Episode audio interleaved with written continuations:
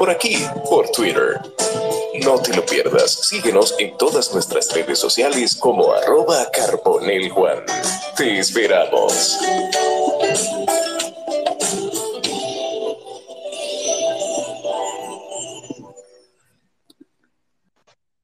Bueno, señores, ya escucharon. Bienvenido a un capítulo más, como digo yo, del espacio de Juan Manuel. Hoy con un tema interesante y con una invitada que por demás lo es. Giselle, con el tema la innovación como nuevo factor humano. Antes de, yo quiero leer una pequeña biografía que tengo por acá de... Yo hice mi tarea, Giselle. Yo tengo unas preguntas especiales para ti esta noche. entonces, entonces, yo quiero leer tu biografía, que, es muy interesante. Escritora publicada, paicóloga de la UAS. ¿Es paicóloga o psicóloga? Es psicóloga. Psicóloga. Bueno, aquí tengo paicóloga, pero correcto, es psicóloga.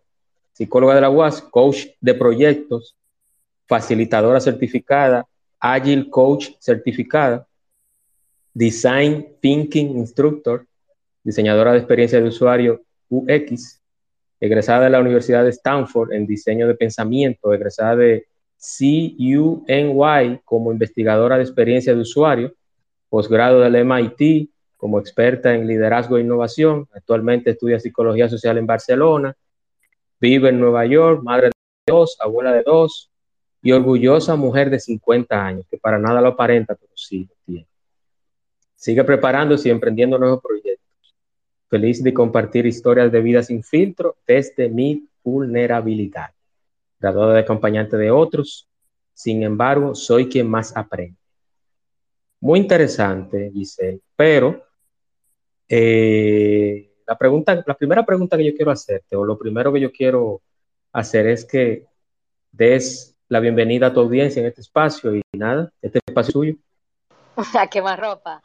Ay, sí, gracias, gracias por la invitación, qué bueno que se nos dio. Estuvimos eh, coordinando esto por unos meses. Un tiempito. Eh, y yo digo que las cosas son cuando han de ser, no cuando uno quiere que sean. Hay que planificarse como si dependiera de uno y confiar sabiendo que realmente no depende de uno. Así que sí, muchísimas gracias. Y gracias a los que se han sumado aquí, porque, yo sé que hay gente aquí que, yo quiero muchísimo y que ya, ya aparecieron. Mira, aquí está también mi hermano mayor de oyente.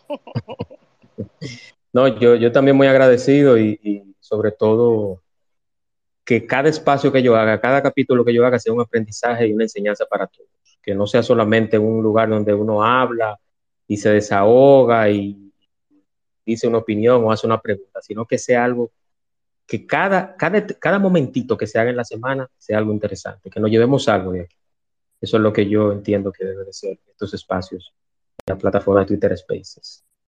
Y yo quiero iniciar eh, como que no sea como un cliché, pero sí decir nuevamente el agradecimiento a Giselle por, por esa profesionalidad y ese don de gente que tiene. O sea, me dio todo el tiempo necesario, nos preparamos y creo que una dama que de verdad vale la pena conocer. Yo creo que tu esposo debe estar muy orgulloso de ti porque es, eres, eres una verdadera dama.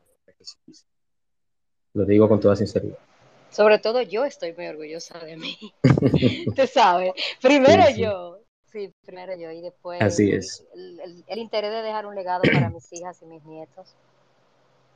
Esa es la idea, esa es la idea, Giselle. Yo quiero primero iniciar con una pregunta que te tengo. Muchos conocen a la tuitera, pero pocos saben a qué te dedicas exactamente. Entonces yo quiero que tú me digas, Giselle, ¿a qué te dedicas? Bueno, eh, el trabajo mío es un trabajo de consultoría en el área de tecnología de la información. Yo trabajo con las personas dentro de los proyectos. Em, como tú bien dijiste, yo soy graduada de experiencia de usuario y es, em, me encargo de la investigación de lo que las personas quieren, de qué quieren, de qué necesitan y muchas veces de qué no saben que necesitan y que quizá la tecnología que tiene X empresa para la que esté trabajando en el momento, pues la tiene. También me dedico a la parte de, innovación social, que es la que más me gusta, porque es la que más se parece a mí. Entonces ahí en la innovación social eh, acompaño eh, non-profits y empresas gubernamentales que se dedican a la creación de innovación para el crecimiento y, el bienestar de la población. Entonces, para mí esa, esa, es la parte que más me gusta de mi trabajo. Y trabajo con el área de proyectos.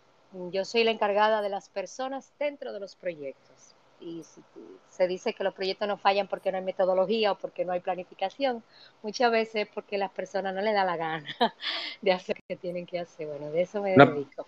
Una pregunta curiosa, Giselle, ¿los proyectos son a nivel general o porque yo en mi rama, en la rama de la ingeniería, me imagino un proyecto como una obra que se está iniciando? Entonces, ¿en qué proyecto específicamente te refieres o si es a nivel general, a nivel macro? Podría ser a nivel general. Por ejemplo, hace ya van a ser cuatro años, nosotros, mis, mis ex compañeros en ese momento y yo tuvimos que ir a darle un soporte a la compañía a Abu Dhabi.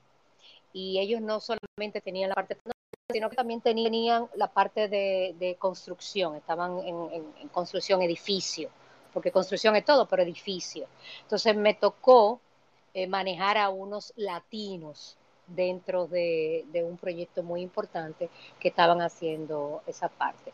Y bueno, y los proyectos, yo lo, que trabajo son las, las, la agilidad, eh, ya sea con Lean Startup, que tiene mucho que ver con la parte de construcción y la parte de ensamblaje, hasta Design Thinking, experiencia de usuario o cualquier otra metodología de, de, de ágil como Scrum Mastering, que ya es más para la parte de tecnología. O sea, tiene que ver más con la metodología ágil que con el proyecto en sí, porque como el Project Management Institute dice, todos los proyectos tienen más o menos los mismos ciclos de vida.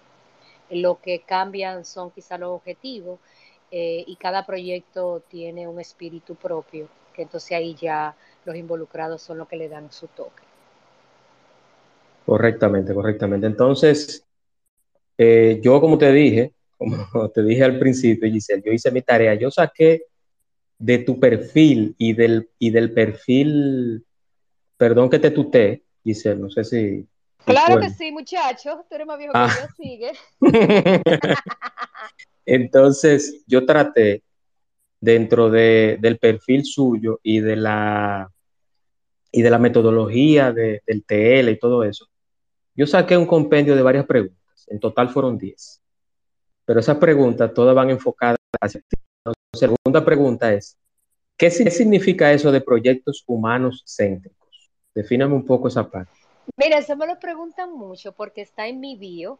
Eh, yo no había puesto nada profesional en mi bio de Twitter hasta que lo necesité por un, por un asunto profesional, ponerlo. Pero regularmente yo ponía la frase, en ninguna de mis otras eh, redes, exceptuando LinkedIn, está la parte profesional. En los proyectos humanocéntricos son los proyectos dirigidos, en los proyectos sociales dirigidos a crear bienestar en las personas.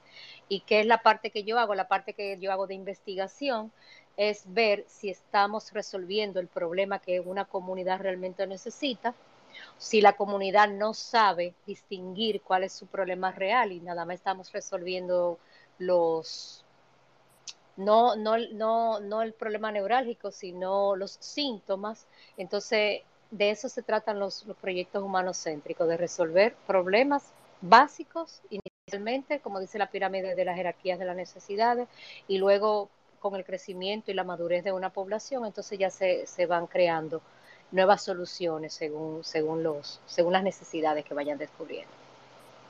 Perfecto, perfecto. Ya creo que, que está claro esa duda para todos. Eh, tú comenzaste a darte, Giselle, como coach, la coach, como te bautizó Irving Alberti, que creo que en ocasiones, tanto en Twitter como en varios espacios de radio y televisión, así te nombró.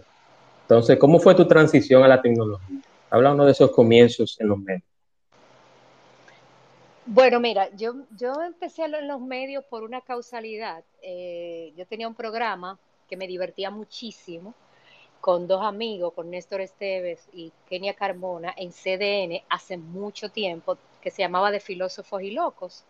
Entonces ahí hablábamos de las cosas que a nosotros tres nos gustaban.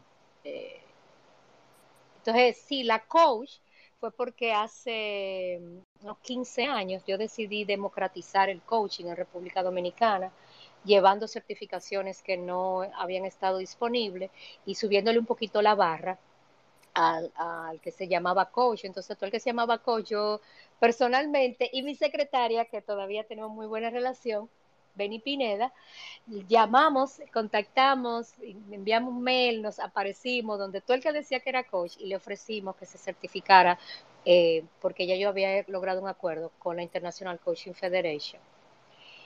Y entonces eh, llego al programa de Irving porque su productora en el momento, eh, Ada, fue a De Filósofos y Locos a hablar de algo del, del doctor Cruz Jiminian y ella le habló a Irving de mí. Entonces, una vez eh, fue eh, don Freddy Veras como invitado a, De Filósofos y Locos y don Freddy entonces me mandó a llamar también para que empezara a, ir a con Freddy y punto todos los viernes. Luego que don Freddy fallece, eh, me voy con, con los muchachos de la paradita de la 12 y con Pamela y, y a, a, su programa, que el programa que tenía antes de, de, Pamela es un show, me voy con ella, empiezo a hacer las cápsulas y todo eso, con Idelsa Núñez, lo tenía un programa los sábados, todo al mismo tiempo, yo te estoy hablando que todo esto pasaba, esto pasó durante seis años más o menos. Que siempre, siempre bueno, siempre bueno, Giselle, un, el empleo siempre Pero bueno. no, pero ¿sabes qué? Pa, le voy a decir algo para que, para que ustedes lo sepan bien. Eh, en el caso del que lo quiera hacer bien, la radio y la televisión realmente no paga. ¿Qué me pagaba a mí? Por ejemplo, yo anunciaba las cosas porque en ese momento yo tenía una sociedad con dos personas que teníamos tres, tres empresas fusionadas, una de tecnología, que era de tecnología de información del área de servidores, otra de, del área de, de, como partner de Microsoft, de Cisco y de VMware y de otras de, otros software internacionales, teníamos un centro Prometric para dar las, los exámenes de tecnología. Teníamos una empresa de project management afiliada a una empresa que se llama PMIB Consulting Group en Perú, en Barcelona, en Canadá y en República Dominicana y teníamos coaching dominicana. Fusionábamos, fusionamos las tres empresas y entonces eh, eh, nos dividíamos la parte de los muchachos al nivel administrativo y así ofertábamos el, el desde el kickoff, desde el inicio de un proyecto a, hasta, hasta todo, todo, desde el inicio hasta todo. O sea, nosotros ofertábamos que nosotros podría, podíamos tener cualquier consultor en cualquier área de un proyecto eh, y dábamos los cursos, las certificaciones de, de Microsoft las certificaciones del, Project Management Institute, las certificaciones de, de, de coaching, eh, junto con el Tecnológico de Monterrey, que ahí fue donde fueron las últimas certificaciones que llevé a República Dominicana. Entonces, así yo me dividía entre una cosa y otra hasta que me cansé. Y nada más me quedé con el programa de Pamela y me quedé con la paradita de las 12, que era donde yo me sentía mucho más cómoda. Que ya no existe y, ese programa, me parece. Sí, no, no, no, sé, tengo mucho que no, veo, no hablo con, con José Guillermo. Eh, y entonces hacía apariciones muy puntuales y me encargué, tenía, tuve una columna una vez en sociedad, o sea, hacía muchas cosas, pero estaba muy, muy dividida y estaba muy cansada también porque también daba cursos particulares los fines de semana. Eh, trabajé un buen tiempo, muy poca gente sabe que yo trabajé en los valores que Margarita cuando era primera dama eh, se hicieron en todo el país, entonces yo anduve el país completo. Y ese proyecto que me gustó tanto que después con una empresa mía, yo seguí ese proyecto de caminar el país completo, regalando. Eh, regalando cursos para mujeres y, jóvenes. Y así sí, es mucho. Yo, yo tengo una amiga que dice que yo tengo como 10 vidas en una. Yo he hecho muchas cosas. Pero eso es bueno, eso es bueno, Giselle. Sobre todo si, si ligabas o si mezclabas, si mezclabas la vida pública o en un medio, ya sea de radio o televisión, con la labor social, eso, eso es un plus. Porque no todas las todas las figuras que están en un medio, o que son figuras públicas, mezclan o, o, o se, se, se, interesan por la labor social. O sea, hay muchas personas que sí que lo están haciendo y lo han hecho. Pero, por ejemplo, Freddy Vera, que lo mencionaste, era una persona que, que Él manejaba las dos, o sea, Freddy Vera ayudó a muchísima gente, muchísimas personas. Y, creo que eso es muy bonito y te felicito. De verdad. También yo tengo una otra curiosidad y es, ¿cuál fue tu experiencia significativa en Mi experiencia más significativa fue esa, trabajar al lado de Don Freddy y al lado de José Guillermo Suet, porque el nivel de ética de trabajo y no era verdad que yo iba a estar con este, con este relajo que yo tengo aquí contigo, tú sabes. A pesar de que había relajo, eh, era un nivel de exigencia más del que la gente se imagina. Y eso fue muy bueno para mí. Porque no, y, Freddy Veras, Freddy Veras, Freddy Veras era una escuelita, y perdona que te interrumpa, dice. Freddy Veras era una escuelita porque él hasta regañando enseñó. Sí, pero no solamente él. Por ejemplo, yo conocí ahí a don Teófilo Barreiro, que fue después, una de, de las razones por las que yo me intereso por la sociología es por don Teo. Entonces, conocí gente que me marcaron mucho. Ana Tolenar, que fue la, responsable de que yo me fuera eh, para el área un poco de recursos humanos. O sea, fueron gente que eran invitados, que yo los veía y yo decía, wow, o sea, conocer a Peña Gómez.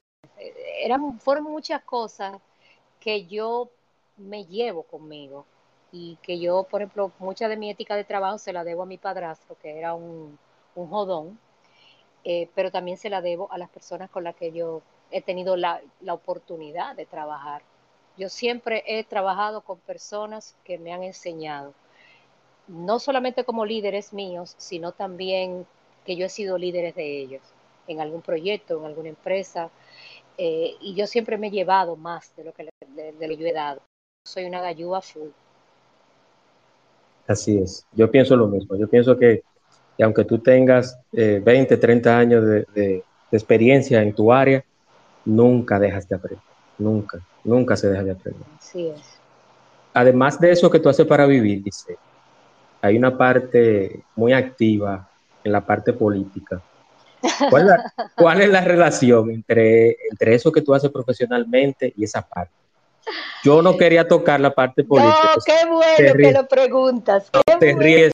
No, pero Giselo, escúchame algo, o sea, y se lo digo a todos los que están acá. O sea, inclusive las preguntas que vayan a hacer los comentarios, como yo digo con todos mis invitados, que sean lo más respetuosos posible y eh, que todos participemos. Pero yo quiero, quería tocar eso por ciertas cosas que han pasado, principalmente en Twitter.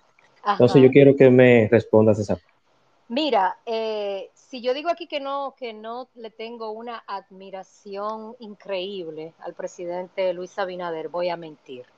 Si yo digo aquí que yo no trabajé en Nueva York para que el presidente fuera presidente, yo voy a mentir. Ahora, si yo digo que yo pertenezco a la fila del PRM, voy a mentir, porque no es cierto. O sea, yo no pertenezco a la fila del PRM, yo pertenecí a, a la filas del PRD, cuando el PRD eh, estaba Peña Gómez, y obviamente al dividirse, sí me voy con la parte de, de, Hipólito Mejía, con quien trabajé. Pues yo trabajé con, con el ingeniero Mejía eh, para los Fuegos Panamericanos, en la parte encargada de voluntarios. Pero luego yo trabajé en el gobierno de, de Leonel Fernández, eh, conjuntamente con el BID en la creación de holding de empresas de la CDE, e, don Moisés Blanco Genao, que en paz descanse. O sea, yo he trabajado en varios gobiernos siendo un técnico, porque eso es lo que yo soy.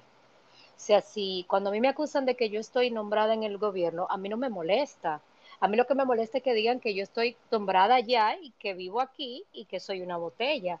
Primero porque yo le faltaría muchísimo a mi papá, mi padrastro, que fue quien me crió, que es mi papá, en paz descanse. Y segundo porque me faltaría a mí misma. Yo creo que hay un nivel de... Mira, yo creo que la gente juzga por su condición, honestamente. Y yo lo que hago es que me río muchísimo. A veces la gente cree que de verdad yo estoy cogiendo cuerda, pero tú sabes, porque ya tú me conoces, tú sabes, eh, dicen mis amigos que yo tengo mucha madurez emocional, entonces, y mi hermano que está aquí lo dice mucho y a cada rato. Yo no, para, mí llevarme al terreno de alguien tiene que pasar algo muy, muy personal y, y, el Twitter para mí no es, no es una herramienta personal, es una herramienta de escape para mí, de, una forma de comunicarme, una forma de relacionarme. Yo he conocido personas aquí en Twitter eh, hace muchos años, por ejemplo, mira, veo a Elías, Elías y yo venimos de hace 13 años con una amistad de verdad, o sea, un tipo al que yo le puedo confiar algo muy mío, o sea, eh, pero sí, yo, yo, yo no descarto, ojo, yo no descarto trabajar para el gobierno si, si yo viera necesario, si hubiera una brecha importante donde yo pudiera trabajar la parte de innovación social, claro que no lo descarto, pero yo vivo en Nueva York, yo trabajo en Nueva York, yo mi hija está en la escuela aquí, o sea, yo tengo una vida aquí en Nueva York. Eh, para irme a República Dominicana debe haber, deben haber unas condiciones que, que no es que no se puedan dar, pero hasta ahora yo no, ni lo ni, ni lo goloseado tampoco, tú sabes, tampoco he ido nunca a tocarle la puerta al presidente, mire, déme un trabajito aquí, tú sabes. O sea, no, no sé, yo, yo me río mucho con eso y la verdad no me, no me molesta que me vinculen con el PRM. Ahora, si a mí me dicen que yo soy Danilita, ahí sí me molestara, o que yo soy Leonelita, ahí me molestara, porque yo sí viví ambos gobiernos de cerca y yo sé lo que hay. Además de que yo soy una refugiada política, económica del PLD. Entiendo, entiendo. Entonces, por esa, por esa misma línea, eh, ya dicho esto, eh, yo he leído, como te dije, yo hice mi tarea, Giselle, yo he leído que a ti para molestarte con J, para, para, Jo, hay que tomar un curso, hay que tomar un curso. Hay que tener maestrías, hay que tener algunos PhD. Sí, pero el, no, el curso lo doy yo. Ah, bueno, bueno, perfecto. Entonces, cuéntanos un poquito de eso. Y, y yo quiero saber por qué te agreden aquí. Y, bueno, y no, no, y, déjame, y, algo particular, porque mira, mira qué pasa. Yo escribí un, yo puse un tweet hace poco, que los que me siguen lo ven, que yo, que yo puse que ignorar duele más que insultar. Sí. Entonces yo, yo creo que esa es, que, que esa es la parte de, interesante de las redes sociales, porque hay mucha gente que, crea memes de ti, o sea, no de ti, no de ti per se, no de, no de Giselle, sino de, en sentido general. Te insulta, usan cuentas anónimas para insultar, eh, provocan situaciones para que tú respondas. Entonces, lo, lo, interesante es que hay personas que saben ignorar, o sea, que ignoran eso y eso pasa contigo, Giselle. O sea, ¿cómo tú logras eso? ¿Cómo, cómo te, puedes revestir como una, como una, como una paleta mágica? Eso, eso, es personalidad, por un lado. Por otro lado, yo tengo un trabajo, yo he estado, yo tuve mucho tiempo en terapia, muchos años en terapia. Yo pasé situaciones traumáticas, muy traumáticas, con la muerte de mis hijos hace 19 años. Y yo entendí bueno, como psicóloga, pero también entendí como ser humano, como mujer, que yo necesitaba acompañamiento. Y esa terapia es lo que me lleva a mí al coaching y me lleva al PNL y me lleva a muchísimas otras cosas más que yo he hecho, que ya no practico, pero a veces está conmigo. Pero es un asunto de personalidad. Mi hermano mayor me, siempre me dice, yo siempre te veía ocupada, haciendo algo, pintando, leyendo, buscando, haciendo. Esa soy yo. Entonces, eh, yo no lo tomo como algo muy personal. Miren, el día de mi cumpleaños, el sábado, una persona eh, escribió varios tweets sobre mi hija mayor. Incluso me mandó fotos de mi hija mayor, de capturas de pantalla de que mi, hija había subido algunos, no sé, algunos meses para su cumpleaños, donde mi hija está bailando hasta abajo y están oyendo de esa música, no sé cuál era, no sé cuál de los exponentes del género era, pero mi hija estaba bailando con su esposo y le estaban dando hasta abajo y todo. Y ella dijo cosas soez y, se, o esa persona, no sé si hembra o varón, tiene nombre de hembra. Es la primera vez que de verdad yo me sentí herida, pero no se lo demostré. Y sí me sentí muy herida, porque me doy cuenta hasta dónde pueden llegar eh, yo estoy, estoy tratando de quitar la huella digital de, las fotos de mis hijos, eh, de mis hijas y de mis nietos, de, mi, nieto, porque mi nieta no ha nacido, de las redes. Primero porque sé lo que hay ahí y segundo porque me doy cuenta de que, de que tiran a matar. Y con ese video me terminaron de confirmar algo que ya yo, yo había experimentado. Y en la campaña, a mí me hackearon mi cuenta de, de Instagram. y pusieron cosas feísimas en mi, en mi timeline. Y, y, yo estoy, ahora mismo yo tengo un programa en México con, con, una network que se llama Townhouse Network y ellos fue que me avisaron que eso estaba en mi TL. O sea, hay algo, hay algo que yo te diré, Giselle, si tú tienes haters, eso significa que tú estás haciendo la cosa. No, y también significa que todos tenemos que revisarlo en algún momento, porque claro, eh, hay un nivel de intolerancia también, y un nivel, yo pienso que estamos muy divididos, estamos muy sesgados. Yo pienso que no es casual. Eh, todo el que, el que estudia un poquito de la historia y que sabe un poquito de teoría de las masas, que no es mi caso, yo soy una neófita en, en todo eso y mucho más eh, puede darse cuenta de que todo esto es dirigido, todo este odio, toda esta división, mientras más dividido tú tengas la clase pobre, la clase trabajadora, eh, más pueden ir haciendo lo que manejan el mundo, tú ves. Entonces sí, esta fue la única vez. Y porque también yo estaba un poquito sensible, porque era mi cumpleaños, pero también el mandarme fotos de mi hija y yo saber que ellos dan para tanto, realmente fue, fue, fue la primera vez que me sentí realmente tentada a decirle, mira hija, pero no se lo dije. no se lo dije, no. Yo, yo, digo, yo digo que eh, actuar así contra, contra los hijos, contra la familia, es una actitud vulgar. Eh, eh, es, de, es de escorias, es de, son ratas los que actúan así. Porque si bien es cierto que no somos monedita de oro ni una papeleta de 100 dólares para gustarle a todo el mundo, pero ¿por qué utilizar a los hijos, a, personas indefensas, a la familia? Yo creo que, que, eso, eso es muy ruin, es muy ruin, dice es muy ruin. Pero nada, vamos a otro, a otro punto. ¿Cómo ves el, futuro de la tecnología, especialmente en RD? Eh, Giselle, todo este tema de la tecnología, del coaching, de todo lo que tiene que ver con, la tecnología a nivel general de redes y todo lo demás. Bueno, déjame hacer una distinción. La parte de tecnología, infraestructura, toda la parte de lo que es el, hard, el hardware. Eh, República Dominicana es uno de los países más adelantados en Latinoamérica en cuanto a infraestructura. Nosotros tenemos muy robusta la infraestructura dominicana.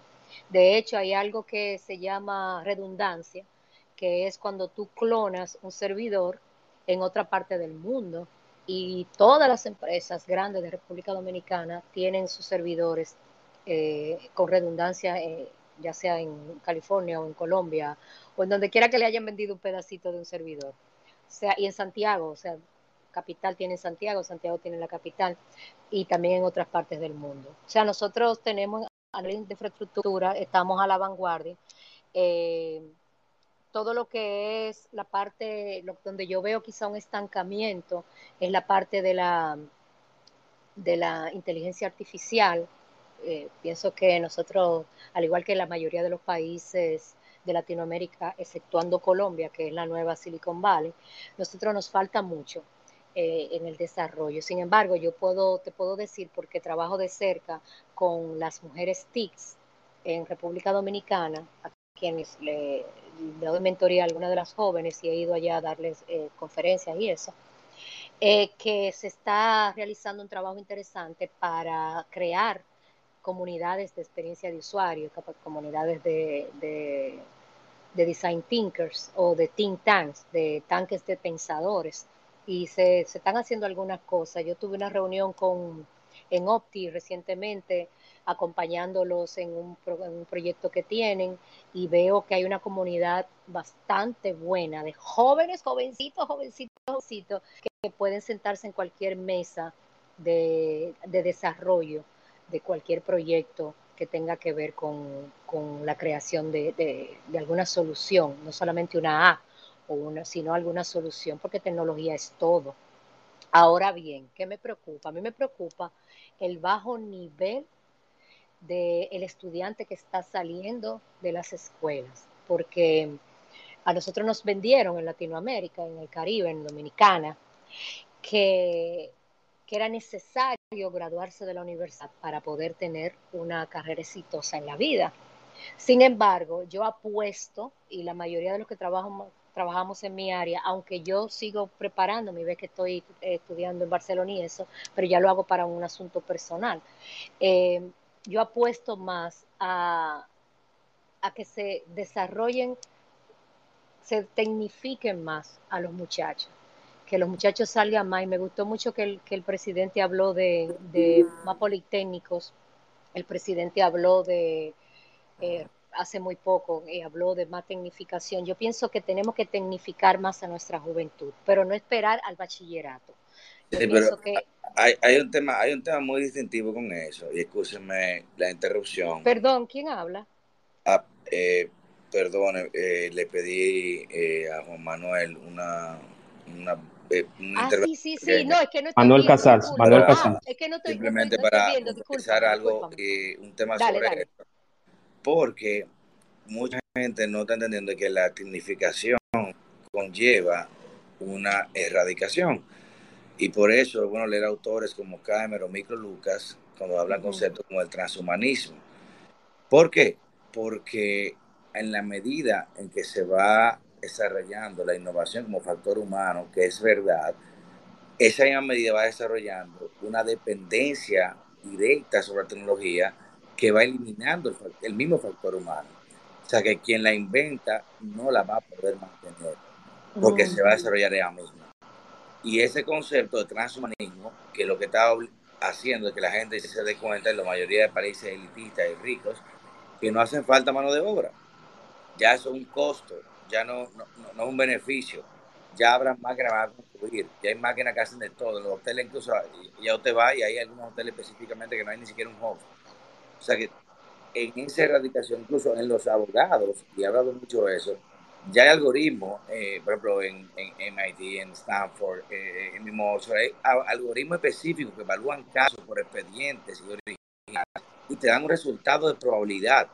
O sea que ya es más certero incluso que el factor humano. Pero eliminar el factor humano de la ecuación en la tecnología es muy peligroso. Porque la tecnología tiende a salvaguardar un concepto o un precepto. El humano evalúa riesgo directo. La tecnología ve que si puede salvar 10 personas de 70 años sobre un bebé de 3 años, va a salvar a los viejos, no va a salvar a los niños.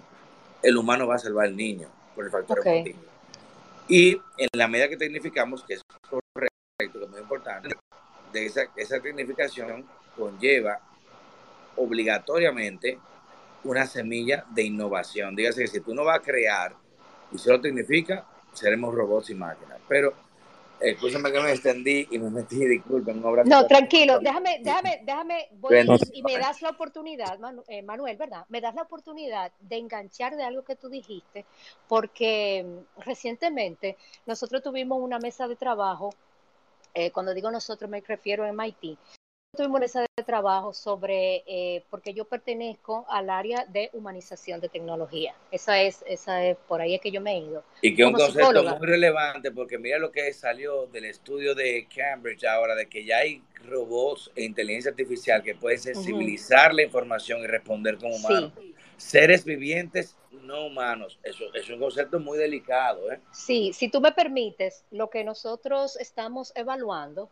eh, y es el concepto que, al que yo me refería, que puede ser que yo no me haya eh, explicado bien, es cuando hablo de tengar, yo hablo de preparar los muchachos para que entiendan que la profesionalización puede venir de la mano de la tecnología e innovación, siempre y cuando se trate de una manera ética. Por eso, Excelente. cuando yo hablo de, de, que, de, que, me dedico a la parte de, de, la experiencia de usuario a nivel social y el desarrollo de proyectos sociales desde la innovación social, lo que se refiere es a tecnología de agricultura, tecnología de, de avicultura, tecnología de aerospace, o sea, no estamos hablando solo de lo que nosotros conocemos como tecnología básica, que es un smartphone en la mano. Estamos hablando de todo lo que implica la tecnología y me gusta mucho en lo que tú hablas porque se nota que, que, que, que has estudiado el tema. Y te puedo decir que en la comunidad eh, de tecnología estamos todos muy pendientes de unos cuantos, que no te vaya a creer que la, la, la, todas las comunidades son iguales, eh, que unos cuantos están desarrollando tecnología. Claro, de, igual de recuerda de... que, que, por eso, escúcheme, y disculpe, dispense la intervención de por eso se crearon la ley de Harvard y se violentaron ya con los términos de bioética y con la vaina de genetismo y clonación. Igualmente se establecieron los paradigmas de la inteligencia artificial y eso que usted establece, que muchas, muy pocas personas conocen, humanización de la tecnología o de la inteligencia artificial. ¿Por qué? Precisamente porque le dije, ya un, un, médico en 10 años no es que te va a diagnosticar, va a ser una computadora. Y esa computadora va a tener el poder diagnóstico de referir una píldora o referir un, un, micro nanobots que te van a poder intervenir incluso si tú observas o no un tratamiento en contra de tu propia voluntad en el amparo o la bioética o moral eh, de inteligencia artificial sobre tu propio bien. Y es el mismo concepto de lo que dice de fumar o no. Tú, no puedes prohibir fumar. Un robot te va a prohibir fumar para sí. tu salud. Y eso Sin embargo, y me engancho contigo ahí, y perdóname que te, que te tuté, pero es una...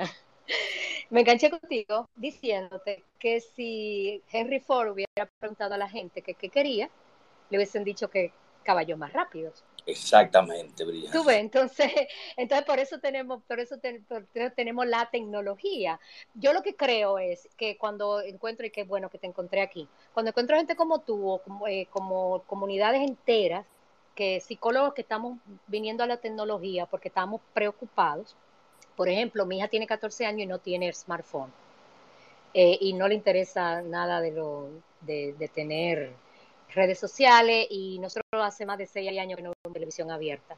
Pero es una decisión. O sea, nosotros sí tenemos en las manos las decisiones de, de, de, qué queremos, a qué queremos ser expuestos. Sin embargo, hay toda una, una, una componente, para decirlo bien en dominicano, de, de, que reduce mucho nuestro grado de control, si es que existe algo.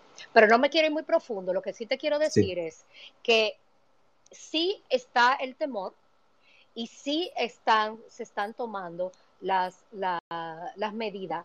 Sí estamos enfrentando, en todo lo que trabajamos en la humanización de la tecnología, sí estamos enfrentando grandes gigantes, no, no, no vamos a hacer los, chivos, los caprinos desquiciados, sí estamos enfrentando grandes gigantes, pero sí, por ejemplo, nosotros tenemos a Colombia. Colombia eh, es uno de los Qué chulo se oyó eso. ¿Cómo fue? Repítelo, dice. Caprinos desquiciados. Sí, se, fue poética ahí. Sí, no, no, no. de verdad, Giselle, escúcheme la intervención. De verdad que el tema fue muy interesante. No, no, no, chulísimo, chulísimo, eh, eh, gracias. yo no soy un neófito en esto, pero me interesa mucho el tema por el tema de seguridad, porque hay infraestructura específica, crítica y tecnológica que maneja inteligencia artificial, como son plantas nucleares, como son suministros de agua, que eh, se manejan específicamente el control humano directo todavía pero por eso quería eh, intervenir. Y qué bueno que una persona como tú que tiene mucho conocimiento en el tema eh, eh, pudimos hacer intercambio disculpa. No no tranquilo no, no, tranquilo Manuel. Manuel gracias también. de hecho cuando cuando hay cualquier mesa de, de, de, de alguna discusión tiene que haber gente que piense diferente a mí me molesta mucho cuando yo digo mesa de negociación. Y todo el mundo hablando lo mismo. Y todo el mundo es el eco del otro. Entonces, no, hay que tener mesa de discusiones donde todo el mundo de manera ética, responsable y respetuosa. No, y con criterio, porque uno puede debatir, pues, aplicamos cosas. Si, tú tienes ética, tú nunca te vas a sentar en un lugar donde tú no estás preparado. El problema es que la tecnología no tiene ética. Eso, eso, yo quiero agregar algo breve. No sé si me escuchan.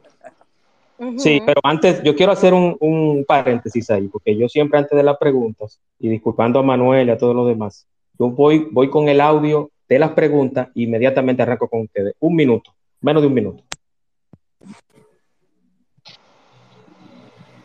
Para cualquier contacto o hacer tus preguntas, síguenos el privado en arroba con el Juan. El espacio de Juan Manuel.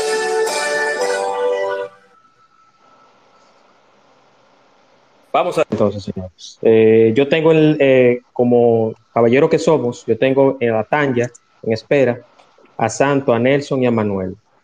si me permiten, por favor, los caballeros, iniciar con Tanya y luego vamos con ustedes. ¿Te parece bien? Y me perdonen. Pero no por caballeroso, no. Eso es machismo. No, no, no, no, no, no, no, no, no, no, no. No, yo estaba primero, exactamente. Exactamente. yo sabía que yo sabía que Tanya no iba a aceptar eso.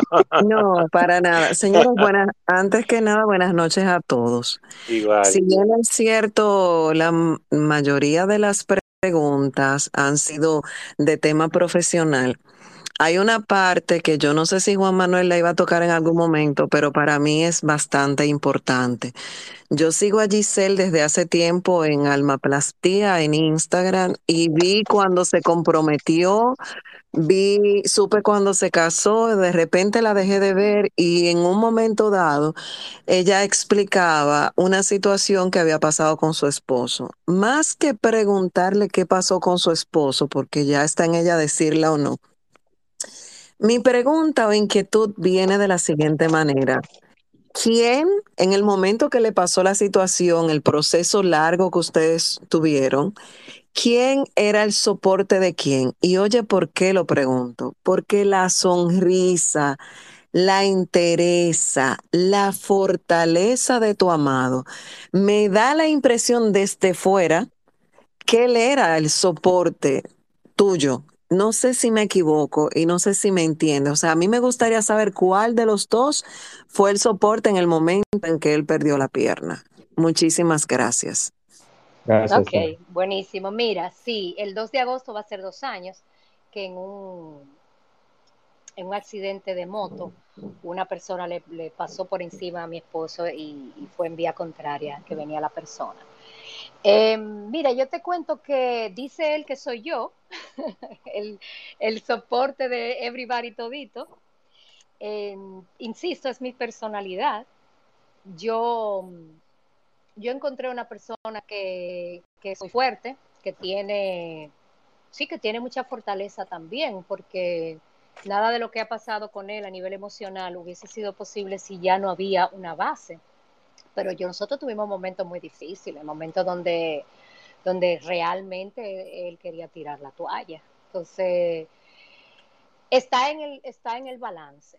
Yo pienso que, hubo bastante balance, eh, sobre todo ese primer año. Eh, nos hizo mucho bien irnos a Europa y estar un tiempo allá, porque eso nos decortó muchas realidades, que después vinimos como con fuerza a enfrentarlas y aunque estamos pasando por otras situaciones, eh, estamos como, cada quien está eh, listo para lo próximo. No sé si me explico. Mi esposo eh, tomó la decisión hace tres meses de que nos divorciáramos y yo acepté que cada quien tiene que estar donde es feliz. es una persona que tiene muchas luces, y ni él mal de mí ni yo voy a hablar mal de él.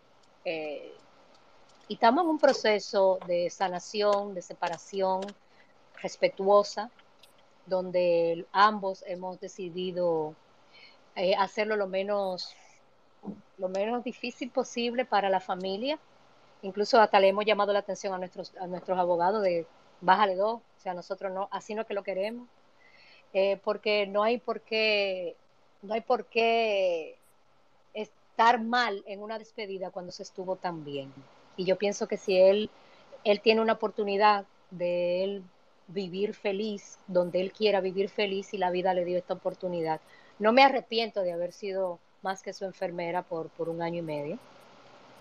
Todo lo contrario, creo que él me dio la gran oportunidad de servir desde el amor, desde el cansancio, desde el miedo, desde el estar rota también, y él me dio la oportunidad de sobreponerme a mí misma y a mi ego y servirle desde la humildad y saber que era una oportunidad para mí. Entonces, sí, estamos ahora en este proceso y cada quien está, está, está sanando a su ritmo. Em, déjame darte las gracias primero por tu franca respuesta. Y segundo, como mujer, tanto la situación que vivieron como pareja como esta situación que están viviendo, debo decirte que te admiro aún más.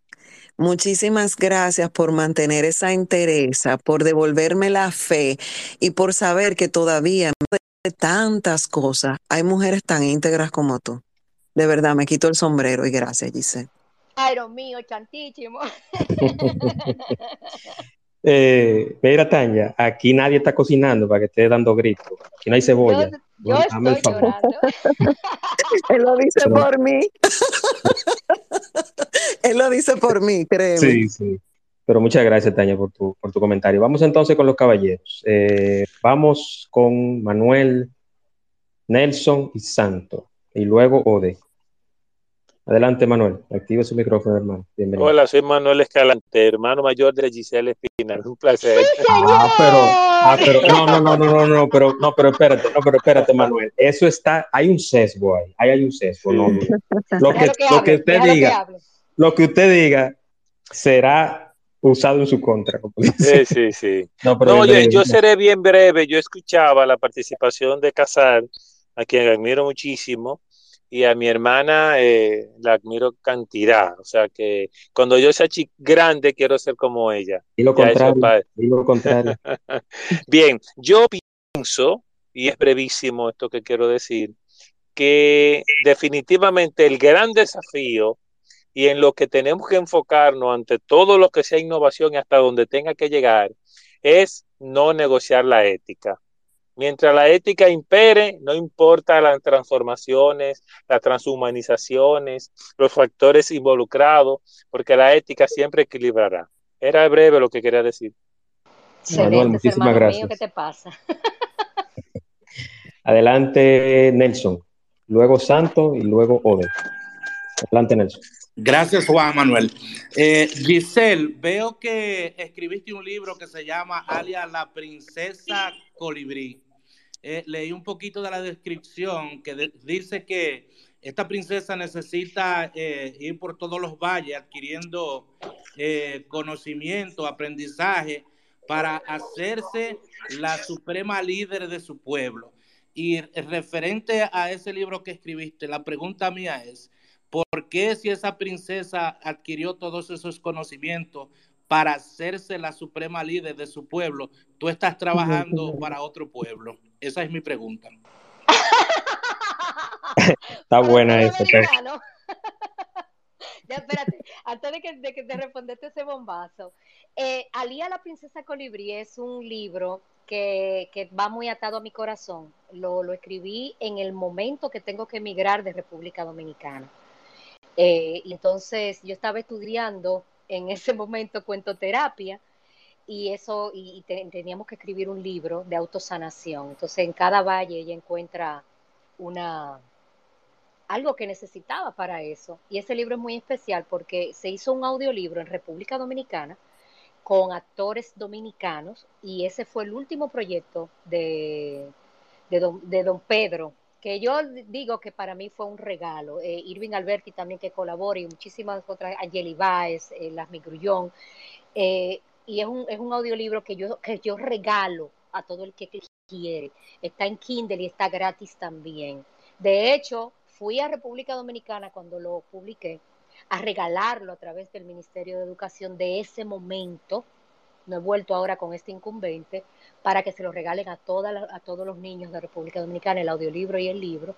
Pero puede ser que ahora que voy a ir a República Dominicana me anime y vuelva a solicitar cita para regalar y a ver si, si les interesa regalar el libro. Es un libro lindo, es un libro sanador, es un libro que incluso amigos míos que son macho, macho, macho, macho masculino lo han escuchado en su radio y eh, del, del, del, carro y realmente me han dicho, mana, yo lloré, te quiero matar. Giselle, como decían cuando no era joven, como decían cuando no era joven, arreto en ese libro.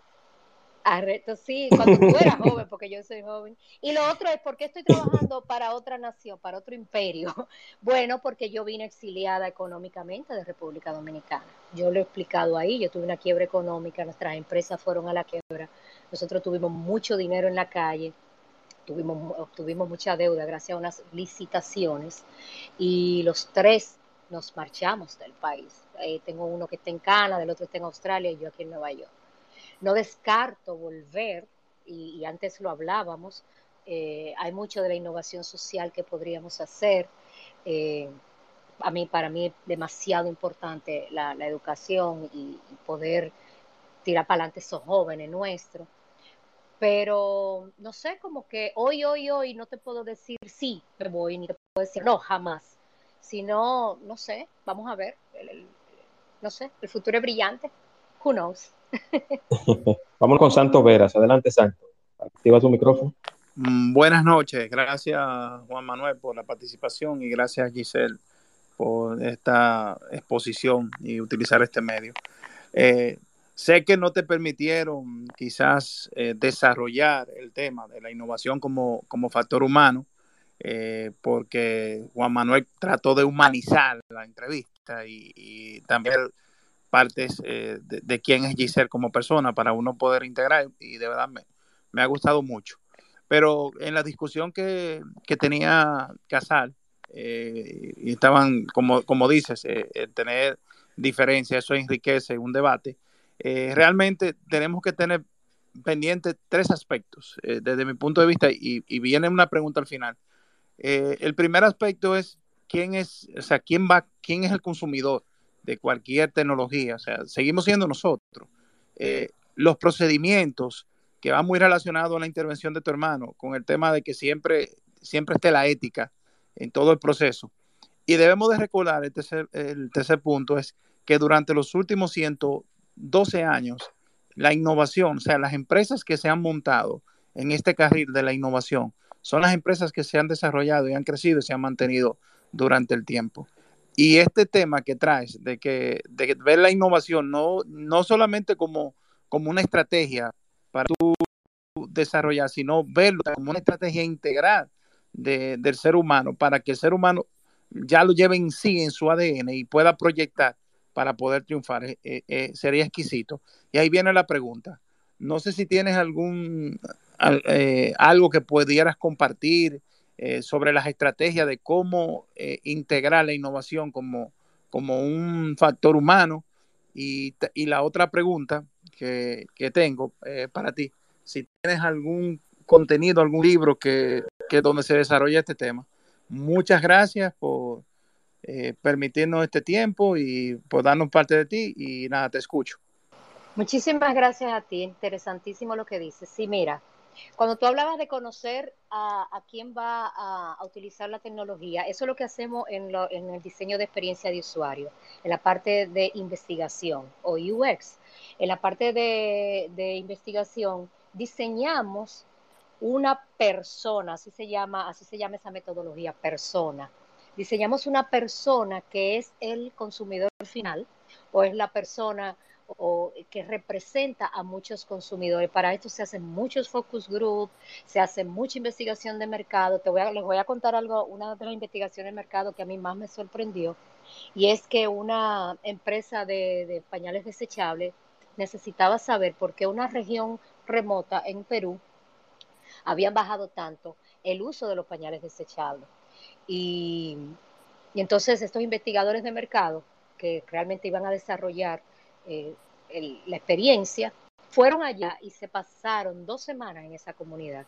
Y lo que ellos observaron fue era que las mujeres no tenían tanto tiempo para, para darle pañales, para poner los pañales a los hijos porque tenían eh, fogón de leña.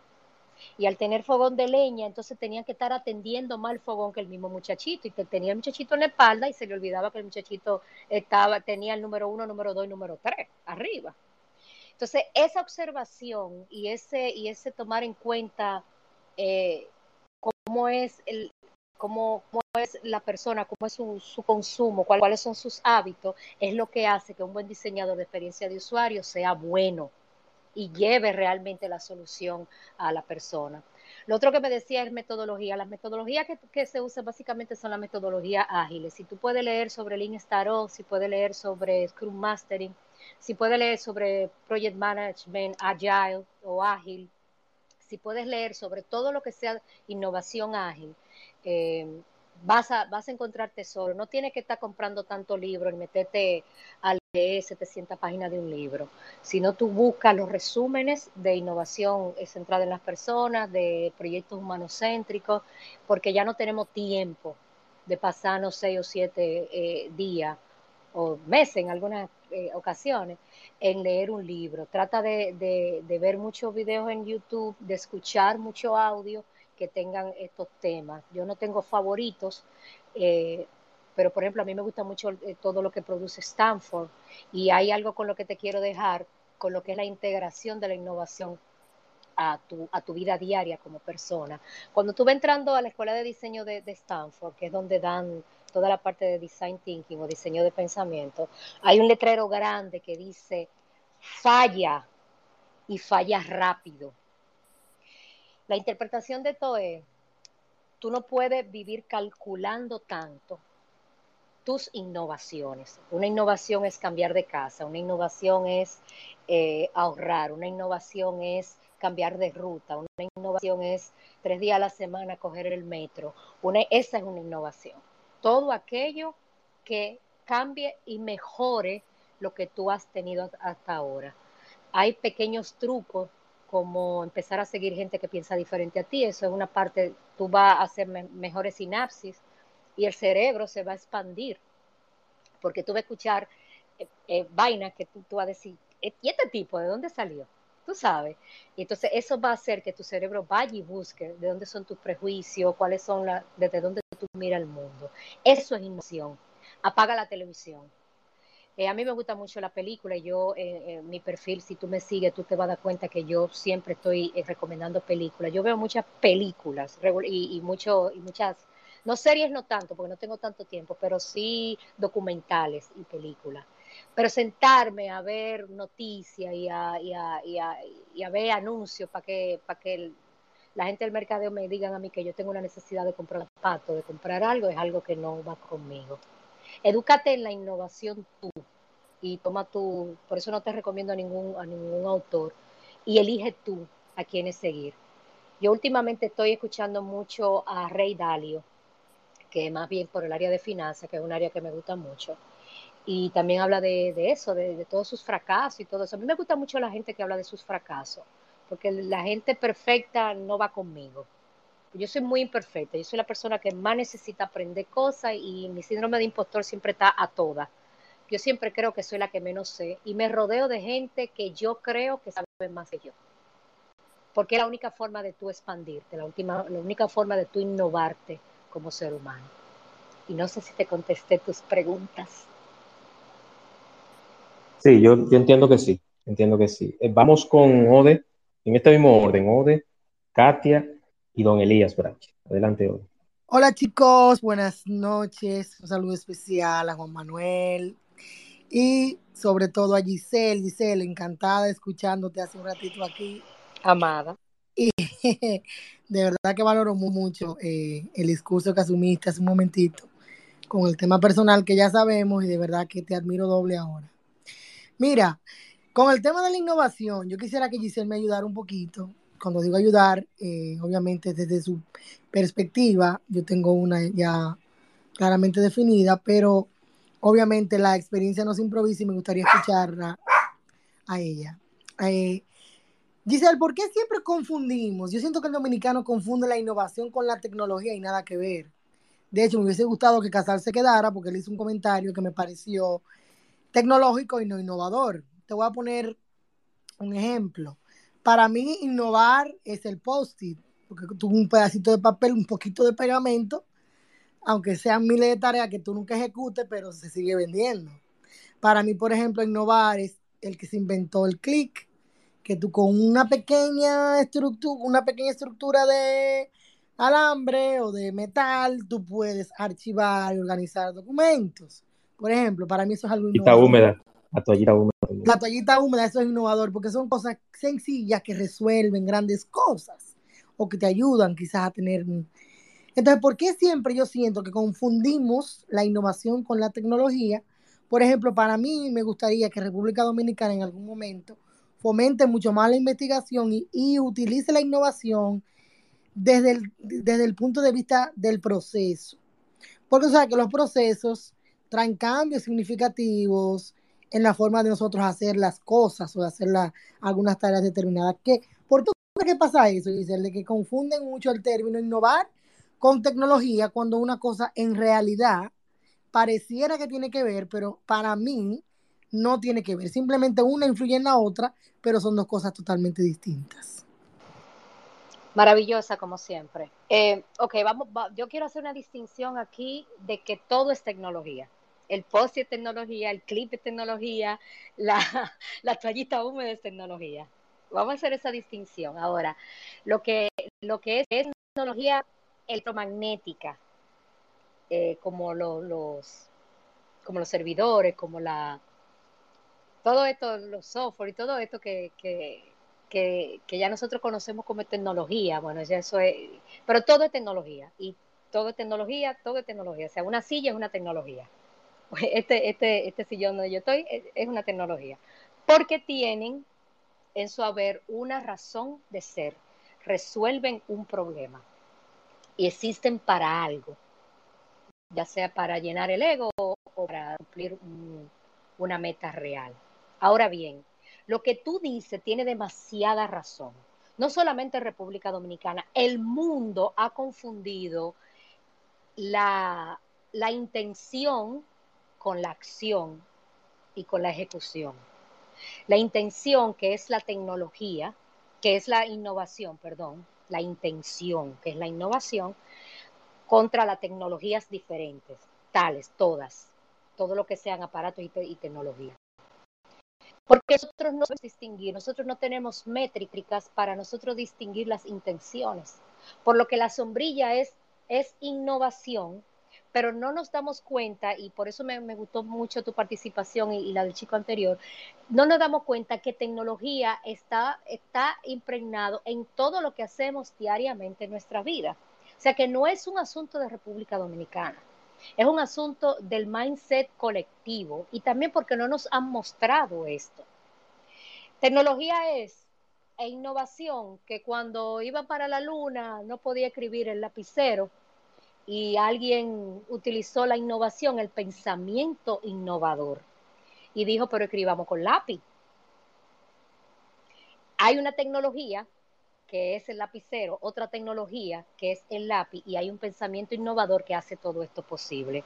Yo creo que tú sepas que en República Dominicana, eh, eh, porque estoy ya muy, muy, muy involucrada con un proyecto grande que viene gubernamental, que solamente soy mentora sin dinero. Quiero dejar eso establecido aquí. y si le están pagando a alguien, honorífica, honorífica o voluntaria. Sí, sí eh, tiene que ver mucho porque eh, los que pertenecemos a, a, los capítulos de PMI, los capítulos de ICF, todos los años donamos nuestra eh, cierta cantidad de horas. Yo me paso a veces algunos años y me, y me, han llamado la atención. Disculpa la interrumpa, que te interrumpa, Giselle. Es bueno aclarar eso porque ahorita tus fans ocultos, para llamarle de una manera filosófica y decente, utilizan ese audio y tú dices que ya tú vas a trabajar con, él. No, no, no, no, y si ojalá que su boca, que su boca sea su medida, ojalá que, que consigan eh, cuarto y me lleven para allá, ojalá yo para ir para la playa todos los fines de semana. No, lo que digo es que estoy muy involucrada como mentora de, de la misma comunidad, porque la gente cree que la comunidad, las comunidades que trabajamos, la parte de experiencia de usuario es muy grande, y realmente no es tan grande. En Estados Unidos no llegamos a 20 mil personas. Y entonces la comunidad, no nos conocemos todos de nombre y no hemos dado la mano, pero, pero más o menos tenemos una idea de, quiénes somos.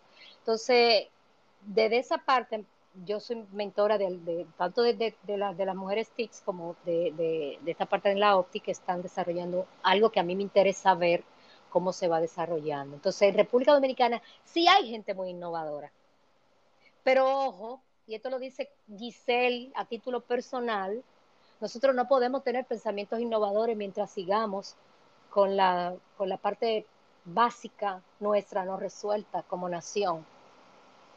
Entonces, a veces creer que la gente no se da cuenta que, como decía Maslow, si usted no come, si usted no viste bien, si usted no tiene un buen hogar, si usted no tiene educación, si usted no tiene, usted no puede pensar en trascendencia, usted no puede pensar en otras cosas. Entonces, el, gobierno eh, actual está, está eh, le está tirando a matar a la, a la, a la pobreza, pero es una vaina, una crisis mundial. Y entonces, e, eso es, yo, yo no me desespero y no te desesperes, Ode, con el asunto del pensamiento innovador, porque sí hay muchos jóvenes que lo están haciendo. Tenemos que entender la situación nacional en el contexto global, que es muy específica. Nuestro país tiene, tiene, tiene componente muy específico, un país muy pobre que viene de, de situaciones muy precarias donde apenas está saliendo adelante. Entonces, no te me desesperes, yo sé que tú haces cosas maravillosas con, tu, con tus empresas y, yo sé que tú te rodeas también de muchos jóvenes innovadores, pero si yo, yo apuesto a nuestro país, nosotros lo vamos a lograr. Yo pienso igual y me sumo a, esa, ese pedido. Vamos con Katia y luego con Don Elías Brachi. Adelante, Katia. Activa su micrófono, por favor, y bienvenida. ¿Estás ahí, Katia? Uno, dos. El micrófono está a la izquierda abajo, Katia. Eh, sí, parece que ella se movió un momentito. Parece que se movió un momentito y no está disponible. Katia, uno, dos. Puede que le entró una llamada que a veces el o algo, o algo parecido. Vámonos con Don Elías. Vamos a darle un chancecito a Katia. Adelante, Don Elías. Gracias, Juan, eh, querida Gisela, a todos los presentes. Giselle, hay una, hay una cosa que siempre me ha dado vuelta a mí en la, en la cabeza. Tú y yo que somos eh, parte de la diáspora, ¿no? Que eh, por diferentes razones, pues salimos de, nuestro país, nos establecimos en otras tierras.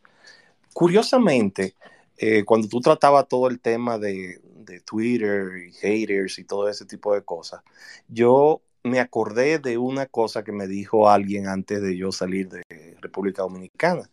Y decía que cuando uno se disponía a migrar, era importantísimo desconectarse de República Dominicana.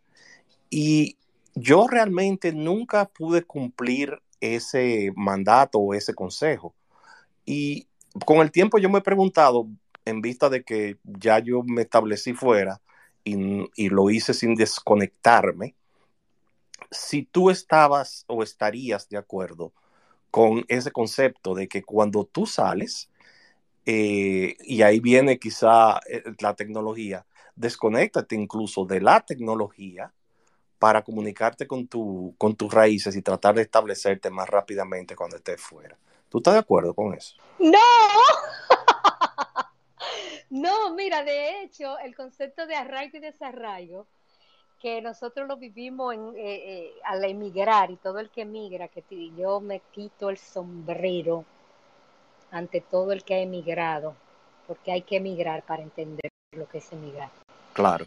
Eh, el arraigo a tus raíces es lo único, el único fundamento emocional que te va a permitir lidiar con ese desarraigo físico. Em, y eso está muy estudiado, de hecho. Tú, lo que no, lo que, lo que se recomienda quizás y lo que si yo, si yo practicara la psicología a nivel ya de, de pacientes, yo les recomendaría, bueno, sí, claro, tú necesitas ese arraigo, pero recuerda que también tienes que trabajar en la adaptación. Y ahí es que yo vengo conmigo a la vida de Estados Unidos. Pero yo no he decidido adaptarme a la vida de Estados Unidos. O sea, yo tengo ocho años aquí y yo no me adapto, no me adapto a muchísimas cosas, sobre todo a los hábitos de consumo, que para mí ha sido lo más fuerte de entender. Yo no me he adaptado.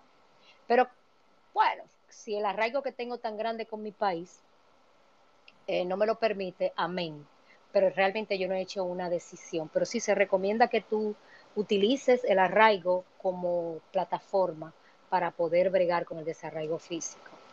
Así que no, men, tú lo has hecho muy bien además.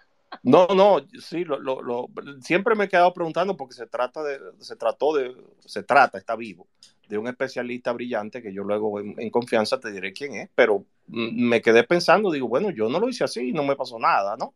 Pero, pero te agradezco la respuesta y tú sabes que tú, ese amor es viejo. Un, abrazote. Está querido. Gracias, don Elías. Vamos a ver si Katia está disponible. Katia, ¿me escuchas? Parece que Katia tiene un problema con la comunicación, pero bueno, ya veo que salió.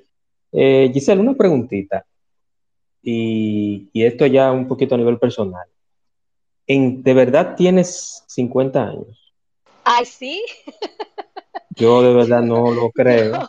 No te voy a pedir, no te voy a pedir la, la de nacimiento ni la cédula. Pues. Sí, está en mi bio. Yo una vez publiqué la cédula, una vez que me dijeron que, que yo estaba no, pero, no, pero eso, es forma de broma, es forma de broma. Pero hay, hay varias, instituciones, hay varias instituciones, Giselle, que sin fines de lucro que colaboras. Yo quiero que tú me hables un poquito de eso y de qué se trata, para que la gente también conozca la parte altruista de Giselle Espinosa.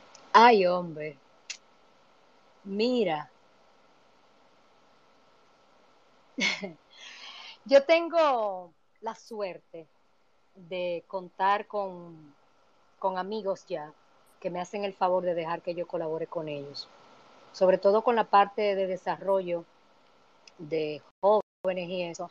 Cuando, cuando tenía mi empresa en República Dominicana, nosotros becamos a, a, varias, a, varias, a varios niños y junto con el Instituto de Liderazgo de Disney pudimos llevar unos 400 niños allá a Disney, al Instituto de Liderazgo, por una semana cada, cada vez. Lo hicimos por tres años y ya después yo tuve que venir.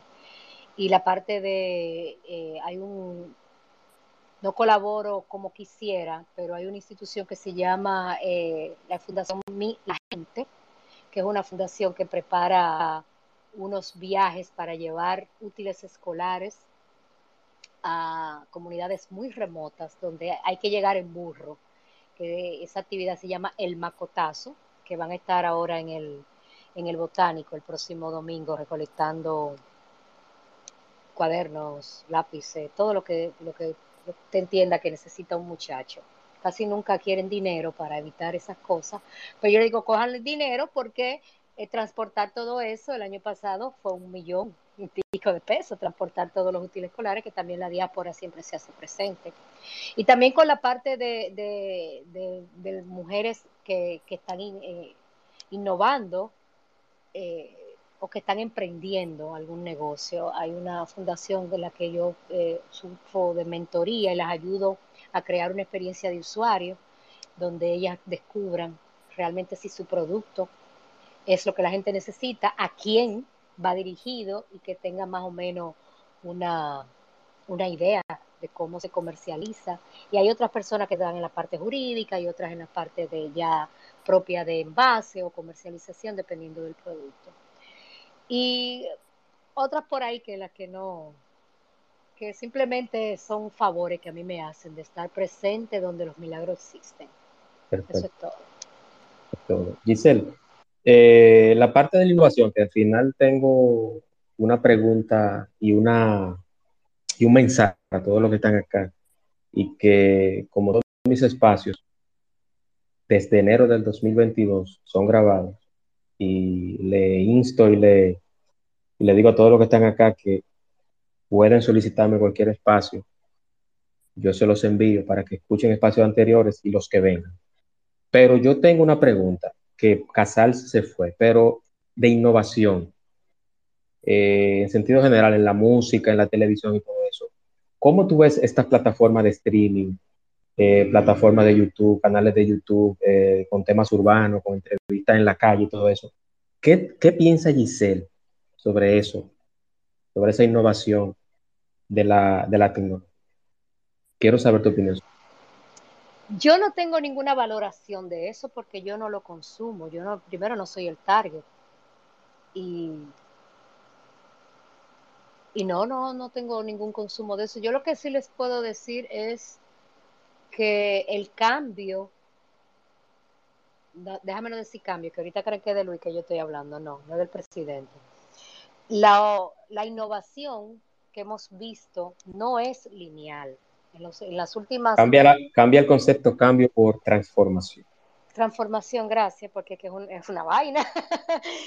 la transformación que hemos visto del mundo en las últimas cinco décadas no es lineal, sino que es exponencial. Y una vez yo, yo publiqué aquí un cuento, aquí en Twitter, sobre lo que era el cambio exponencial, sobre cuatro granos de arroz que, que se iban a multiplicar exponencialmente cada día. Al final no hubo cómo pagarle una deuda a un mago por los, por los cuatro, y empezó con cuatro granos de arroz. El asunto es que eh, nosotros no hemos visto la capacidad total ni de YouTube ni de ninguna plataforma de streaming y yo sé, por ejemplo, y quiero aquí hacer un paréntesis con el asunto de Netflix, y que mucha gente piensa que Netflix va a desaparecer porque va a caer y no sé cuánto. Esta gente de Netflix tienen innovando y transformándose como empresa desde, desde antes de Blockbuster. Eh, cuando uno iba a alquilar película a una tienda, a rentar una película a una tienda, o sea, esta gente sabe lo que están haciendo. Lo que sí yo les puedo decir que todos los proyectos tienen un momento de inflexión. Yo no creo que ellos vayan a desaparecer, desaparecer, yo sí sé que ellos se van a transformar y sí creo que las crisis son necesarias para la transformación. En cuanto a las plataformas, mira, yo escribí un artículo hace quizá tres años, creo que antes de la pandemia, sí, para Nota Clave, sobre Santiago Matías, sobre los disruptivos que yo veía a ese muchacho. Eh, llegué a ver algunas cosas que no eran de mi total agrado y no lo son todavía. Sin embargo, veo una persona visionaria que tiene sus propios valores, que no tienen por qué ser los míos, ni tienen por qué ser mejores ni peores que los míos, simplemente tiene valores diferentes. Entonces, es un visionario y es un líder disruptivo. Que él ya pueda comprender con la madurez la responsabilidad que él tiene, ya es un asunto personal creo que también tiene que ver con su personalidad y tiene que ver con, la forma de la crianza, sus prejuicios y todo lo, que nosotros somos como seres humanos. Pero yo lo veo como un líder disruptivo necesario para que los medios tradicionales se pusieran las pilas y pienso que, hizo, su, hizo su labor y hay labor. Eh, con él trabajan dos gente que yo amo mucho, eh, eh, Ariel y Sabrina, que mi comadre, o sea, no consumo, no es lo mío, porque si yo estoy oyendo un audiolibro mm, o, al doctor Nieve o a, la, o, Altagracia Salazar, no voy a, no voy a poner a, estos muchachos porque es un asunto de escoger. Yo no soy su target, pero sí están cumpliendo su cometido y ahora yo entiendo que el señor que vino ahorita, Manuel Casal, está en ese programa, ¿verdad? Sí, sí, correcto. Ah, está en Esto No es Radio que es, ya, en radio, pero también se sube. Exacto, exacto. Ahora, ahora hice el vínculo de quién, de quién era que estaba hablando ahorita, porque no, no, no, no lo veía. Pero sí, yo creo que, que, hace, que hizo lo suyo. Yo creo que, por ejemplo, cuando Milton Peláez, mucha gente aquí no va a saber quién es, eh, Cuquín, Don Freddy, eh, empezaron, tenían una forma diferente de hacer humor. Cuando venía un humor del Canal 4, eh, de cuentos campesinos y todo eso, totalmente diferente. yo creo que cada época viene con sus propios bemoles. y, el, reclutamiento de, de talentos de otros lugares hacia, su plataforma me recordó la guerra de las papeletas en los 80. En el Reintel, entre Reintel y... Entonces yo creo que yo creo que la historia se repite y, no tengo nada malo que decir de, de Santiago Matías. Yo pienso igual que tú y tampoco soy su target. Yo creo que, que cada generación tiene, tiene el contenido que se merece. Sí, hombre, y, nosotros que bailamos el gato volador tampoco nos tan piqui aquí. O sea, nosotros tenemos también que, darle su, Y, el caramelo del general y el, y el baile del perrito. Sí, por favor. O sea, una gente que, que voceaba caramelo ahí en, en, una discoteca. No, por favor, neón. o sea, nosotros quizás nos hemos puesto muy, muy críticos. Se, te, ha caído, se te ha caído la cédula, dice. Sí, no, no, no, ajá, si yo lo digo. Lo que yo te quiero decir es que, por ejemplo, yo le doy muchas gracias a Dios que cuando Sabrina Gómez y yo andábamos en Crazy Pop no había redes sociales. Porque ahora mismo, o sea, please, ese, eh, eh, lo, sí, si nuestros jóvenes, la masa menos, menos, menos protegida incluso por nosotros y privilegiada, tuviera más acceso a la información, y a la educación tuviera un poquito más de sesgos a la hora de elegir lo que escucha, elegir a quién ve y a quién le da su audiencia. Pero una cosa, o sea, ellos no son los culpables, ni Santiago Matías ni a los Foques, que es el mismo, ¿verdad? No son los culpables de, de, de, la transformación de nuestro de nuestros jóvenes. O sea, hay, una, hay un contubernio de muchas situaciones que han pasado. Eh, yo de relajo digo la, la la generación del PLD, o sea, que son los muchachos menos de, de, 25 años, que son los nini.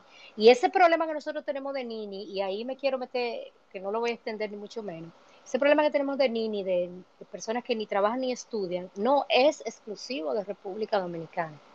Vayan y busquen a Google eh, todos los estudios que hay sobre los ninis en Latinoamérica, para que ustedes vean que nosotros estamos repitiendo patrones uno y dos con las mismas carencias que tienen muchos de, nuestros de otros países. Lo que pasa es que a ti te duele la piedrita de tu zapato. Giselle, y en España eso es un gran dolor de cabeza. Es un gran dolor de cabeza. Sí. Un gran dolor de cabeza. Tengo a Juan Matos. Sí, claro. Juan es de lo mío. Juan Matos, el hombre, el hombre de los hilos. No es porque él es sastre, ¿eh? Eh, quiero aclarar primero, antes de que Juan entre. Juan no es sastre, pero yo le digo el hombre de los hilos. Si ustedes lo siguen, se van a dar cuenta. Adelante. Hola, hola, ¿cómo están? Eh, bueno, primero felicitar a, a Giselle. He estado escuchando ahí su excelente intervención y las opiniones sobre los diferentes tópicos que han estado abordando por aquí.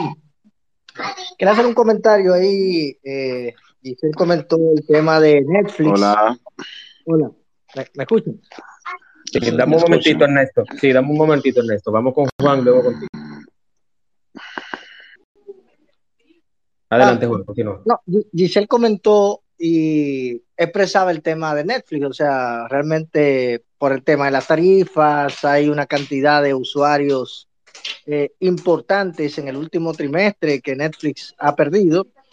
Y eh, se comentaba, bueno, hizo un, hizo un, comentario en donde decía, ciertamente Netflix eh, actualmente, digamos que sigue siendo una empresa disruptiva, pero como otras empresas tecnológicas también podría desaparecer, o sea, incluso lo que hoy es eh, disruptivo mañana tal vez no lo es. A veces pasa que, las empresas se congelan en el tiempo, no siguen avanzando y, bueno, terminan desapareciendo, ¿no? Eh, porque el tema de, de, ser innovador, de ser disruptivo, eh, es un tema constante y hay, eh, por ejemplo, hay muchísimas, muchísimos ejemplos que podríamos poner de, de tecnologías o plataformas que en un momento fueron disruptivos, pero que sencillamente hoy desaparecieron. Y por ahí anda BlackBerry, antes utilizábamos Hi-Fi, utilizábamos MSN, y bueno, hay un sinnúmero de, de, tecnologías, de plataformas que sencillamente hoy no existen. O sea, eh, quería comentar esto, de que ciertamente hay empresas muy innovadoras pero eh, el tema de la innovación y de ser disruptivo y de plantear nuevos modelos de negocio debe ser un ejercicio constante. Y hay empresas que en algún momento eh, lo fueron, o sea, hoy hablamos de Facebook o de Instagram, que siguen innovando, siguen cambiando, pero si llega el momento de que se frisan y entran otros players, otros jugadores, y tal vez nos plantean eh, soluciones distintas, probablemente los usuarios, eh, los usuarios se muevan. Por eso, eh, empresas como Facebook siguen innovando. Por ejemplo, el tema del metaverso, o sea, Facebook ya está viendo hacia allá, o sea, sigue, sigue siendo una empresa disruptiva, ¿no? Era lo que quería comentar. Gracias, Juan. Mira, sí, eh, eh, eh, lo que quiero decir es que la gente está muy preocupada que en este momento Netflix se va a caer. Y, ciertamente la innovación es como bañarse. Eso hay que practicarlo diariamente, porque si no, pasa que, está pasando con, no solamente con Netflix, que es la, de, la que menos problema está teniendo. Pero nosotros tenemos una, una frase en tecnología y es que se acabó el hambre cuando se acabe el hambre, cuando, cuando ya tú, tú has alcanzado tu techo, cuando ya tú, ya tú, la línea ya no es hacia arriba, sino que es decadencia, pues ya lo que tú haces es que te mueves a lo próximo. Lo que no creo es que Netflix vaya a desaparecer mañana a esta hora, eso, a eso que me refería. Sí se va a, transformar como se han transformado antes. Y si se, si tiene que, bueno, pues desaparecerá, pero el streaming vino para quedarse y por eso los grandes jugadores de, comunicación tradicionales, NBC, CBS, eh, Fox, están apostando también, ya lo hizo Disney, están apostando al streaming, que es lo que, lo que está ahora mismo. Gracias. Vamos con Ernesto y luego con Rolando. Adelante, Ernesto. Ernesto, uno, dos, ¿Está disponible, Nenes? Parece que no. Bueno, vamos con Rolando. Adelante, Rolando. Saludos. Eh, espero, Saludos a todos, buenas ah, noches. Ah, perdón, perdón, Rolando, ya, ya. Este, mi... Sí, gracias. Adelante. Ernesto, adelante, puede continuar. Ernesto. Ernesto. Ernesto. Ernesto, sal y entra otra vez. Parece, Parece que, tiene problemas. Déjame eliminarte de hablante. Vamos a ver, adelante, Rolando.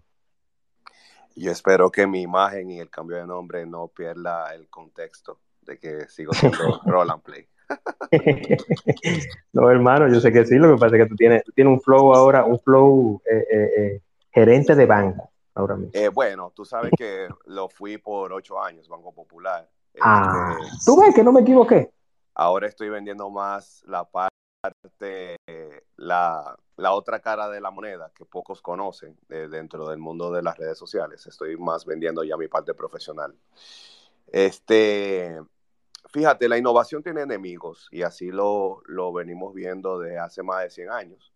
Los padres capitalistas así no, lo, nos mostraron, ¿verdad? Que toda aquella persona que pues eh, intente eh, ostentar contra el poder del momento, pues pagará las consecuencias. Y la realidad de que la innovación sí o sí, pues eh, es el camino que debe seguir la humanidad eh, sin importar el precio a pagar. Este, vemos que eh, los principales capitalistas, cito a Rockefeller, pues inició en la extracción petrolera, gracias a magnífico su negocio gracias también a intenciones de otro gran competidor de la, época que lo invitó a, pues, a transportar su, su, líquido precioso eh, en sus vagones de ferrocarril y este el negocio seguía avanzando, pues eh, el desecho de lo que se utilizaba del petróleo, en ese momento gasolina, pues le permitió a Ford eh, ponerle en marcha su modelo T, su famoso modelo T que pues lo catapultó a, a esa parte de los capitalistas. Este, este, este, Netflix, como escuché a la dama conversar, este, fíjese que antes de Netflix, Netflix sepultó al famoso Blockbuster, que muchos de los que estamos aquí, pues, consumimos ese estilo de servicio, eh, aquellos eh, Video Max, era que se llamaba, aquella tienda que íbamos y rentábamos los cassettes. Este, Movie Max, Movie Max, Mr. Movie Max.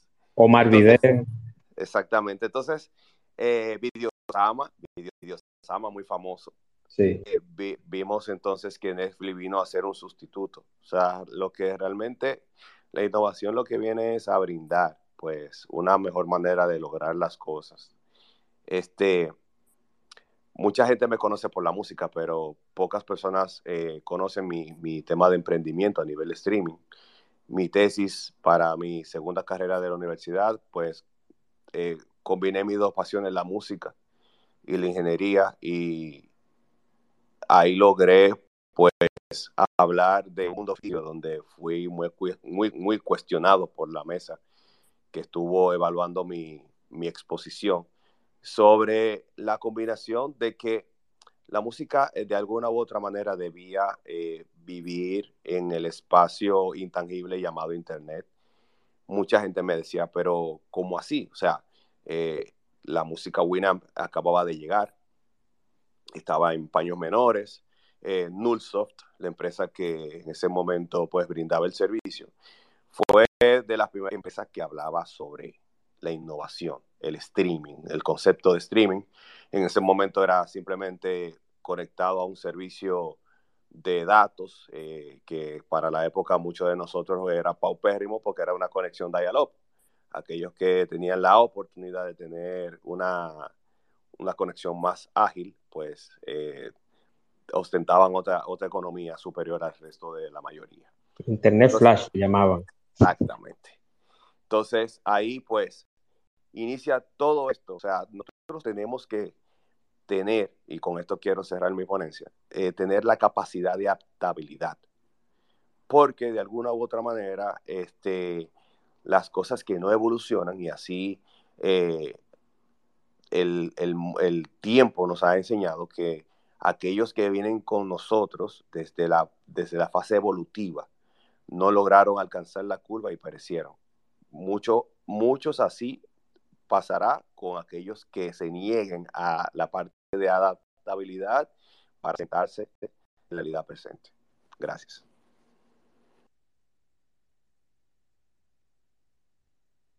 Siempre muy, muy acertada la, la, ponencia y la participación de, de, Roland Play, que en su momento, al principio, cuando yo empecé con estos espacios, yo hice uno con él.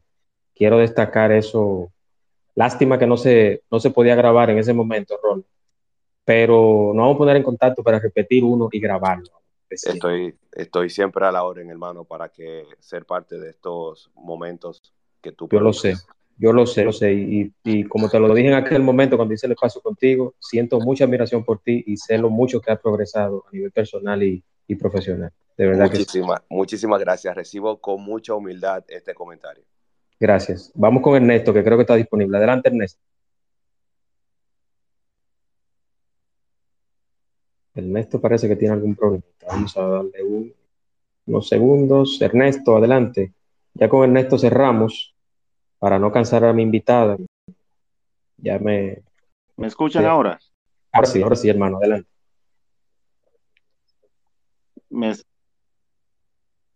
Sí, te escuchamos, Ernesto. Activa el micrófono. ¿Me escuchan? Ahora sí. Fuerte y claro, hermano, adelante. Saludos a todos. Eh, interesante el tema que se está tratando. ¿Qué? Sí, sí. ¿Qué poder?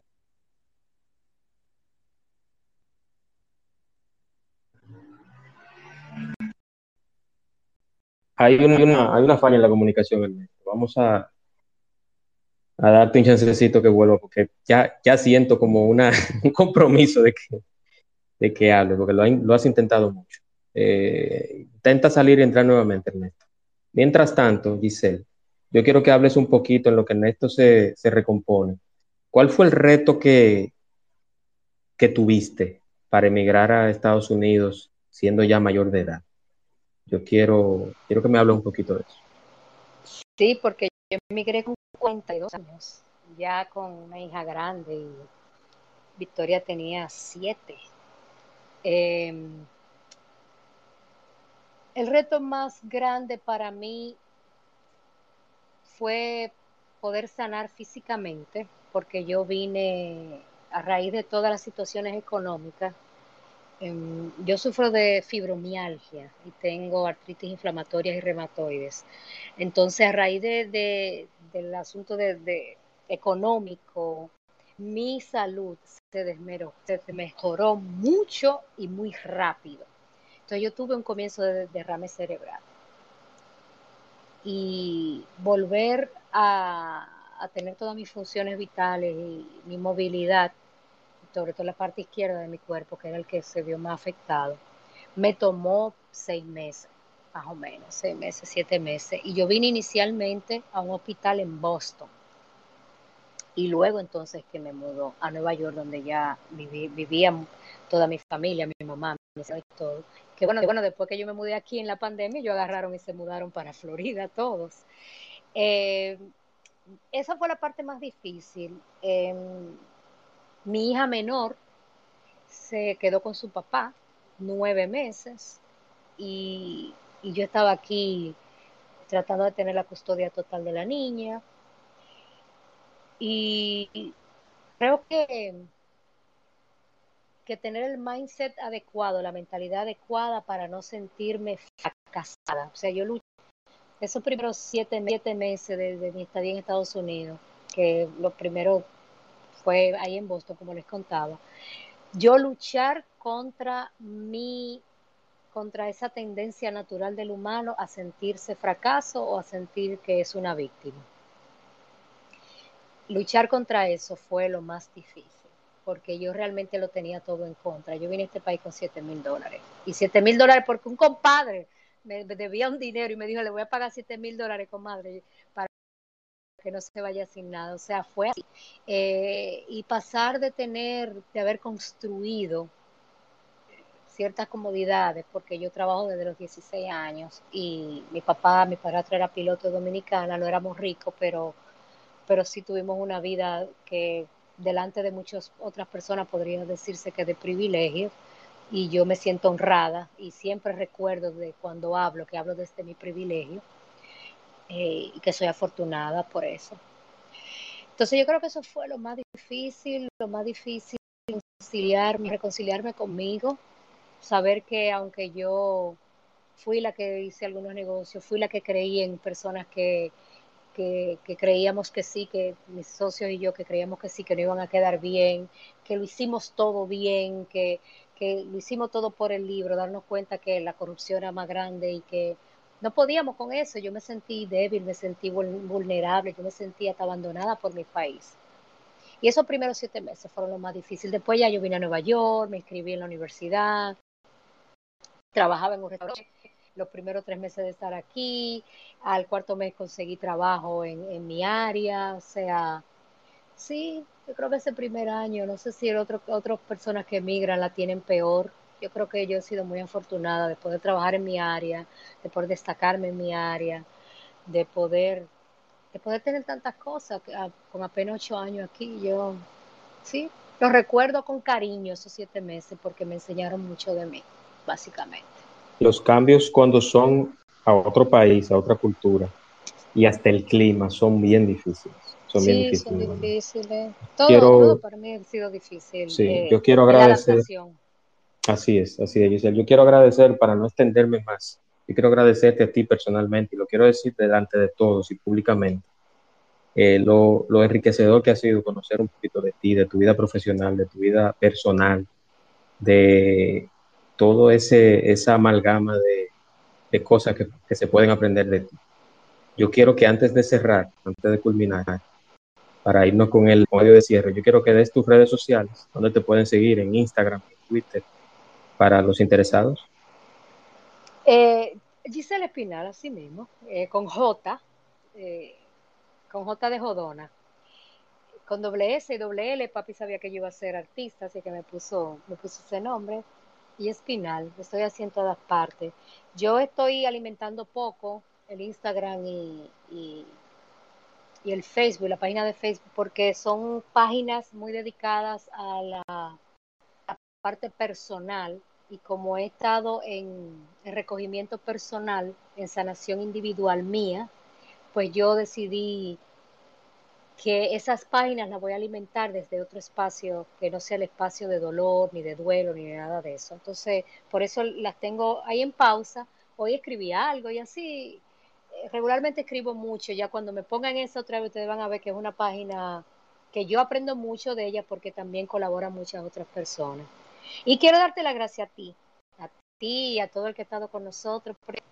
Hay tantas cosas que ustedes pudieran estar haciendo ahora y regalarnos su, tiempo, algo que ustedes no van a recuperar nunca, para mí es más importante que si ustedes me hubieran puesto, qué sé yo, qué sé yo, cuántos dólares en la, cuenta, bueno, háganlo, cómprenle la macota, macotaz y llévenla al botánico el domingo y para que se la lleven a esos muchachos. Pero sí, el tiempo que es, es, es el intangible que menos nosotros apreciamos y es, y es el único recurso irrecuperable. Gracias por el tiempo. Yo que sepan que, hablando de tiempo, hablando de tiempo, hay una película que yo te voy a recomendar, ahora que y a todos los que están acá, no sé si la han visto, y este Justin Timberlake, que habla, la película trata precisamente del tiempo. Muy interesante. es media viejita. Sí, yo voy a recomendar About Time, que es una película que habla del desdoblamiento del tiempo, pero lo habla desde una comedia romántica pero es demasiado buena esa película. Es inglesa, por supuesto, los ingleses saben. Voy a, voy a buscar el póster, lo voy a tuitear y te voy a dar, te voy a taguear ahí para que. About time. Pero finalmente, señores, miren, no hay víctima sin victimario. nosotros podemos elegir seguir sintiéndonos víctimas, nosotros podemos elegir seguir sintiéndonos fracasos, nosotros podemos elegir que lo que nos ha pasado es algo que necesitábamos vivir, aunque no sepamos para qué. Hoy, de, todos los cambios económicos que he hecho y de, y de cómo estoy viendo que han valido la pena, nosotros estamos viviendo en una situación mundial muy difícil. Yo sé que mucha gente aquí no está de acuerdo con, con lo que el gobierno haga y están en todo su derecho, pero vamos a aportar algo, cada uno de nosotros desde nuestros espacios, sin victimato. Vamos a aportar como protagonistas que nosotros somos de nuestras vidas. Vamos a hacer algo porque las cosas sean diferentes. Si usted tiene una empresa, tiene un grupo de amigos que se juntan a jugar domino o, a, o al cine o a comer, júntese con esos mismos amigos y bequen un niño entre todos. Si ustedes pueden ir a pintar una casa hogar, háganlo entre todos. Si la reunión de la escuela en tal sitio proponga que en vez de reunirse en una fiesta, en un bar, se reúnan limpiando un parque, yo creo que nosotros tenemos que empoderarnos de verdad y ser ciudadanos más responsables con nuestro propio futuro. Abinader va a dejar de ser presidente y llegar a otro.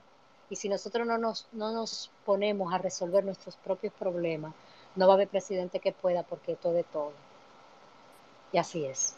Así es. Muchísimas gracias, Giselle. Quiero recordarles este jueves que habrá un espacio más de Juan Manuel, el espacio de Juan Manuel, con el tema el perfil psicológico de un hater, con la doctora Pou, la doctora Laura Pou Potengual. Una estrella. Sí, eh, es un tema controversial, es un tema que quizá mucha gente lo va a utilizar para atacar su, eh, su hater o, su fanático oculto, puede utilizarlo para atacar a su, a su muñeco vudú favorito, pero no, entren para que ustedes escuchen qué es el perfil psicológico de un hater en redes sociales y a nivel general. Eh, Roland Play quiere decir algo brevecito, Roland, que ya contigo cierro tu Para, para hacer un poco de énfasis en el comentario que acabas de hacer, eh, antes de que cancelen Netflix, vean una película llamada The Hater, que es de muy buena película y hace muchas referencias al comentario que acabas de hacer. Se llama The Hater, la pueden ah, buscar. La voy a buscar, la voy a buscar. Muchísimas gracias, Roland. Quiero agradecer a Roland, a obviamente a Gisela, mi invitada, a Elías, a Evelyn, a Juan Matos, a Tanya, mi amiga, a don, al doctor Miguel, a Karina, a Teacher Carolyn, a Manuel Espinar, hermano de Giselle, encantado hermano de escucharte, a Rosa, a Martín, a Miqueas, Jesús, Tony, Nelson, Liliana, Ana Iris, Osaira, Mario, Charles, Mr. SD, Lorenzo, David, LG, Power, a todos. Muchísimas gracias, señores. Esto es por y para ustedes. Lo dejo con el audio de cierre.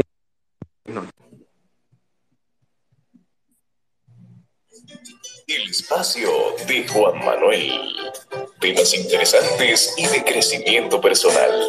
Por el día de hoy ha sido todo, pero mañana te esperamos aquí en el espacio de Juan Manuel. Gracias por acompañarnos y hasta la próxima.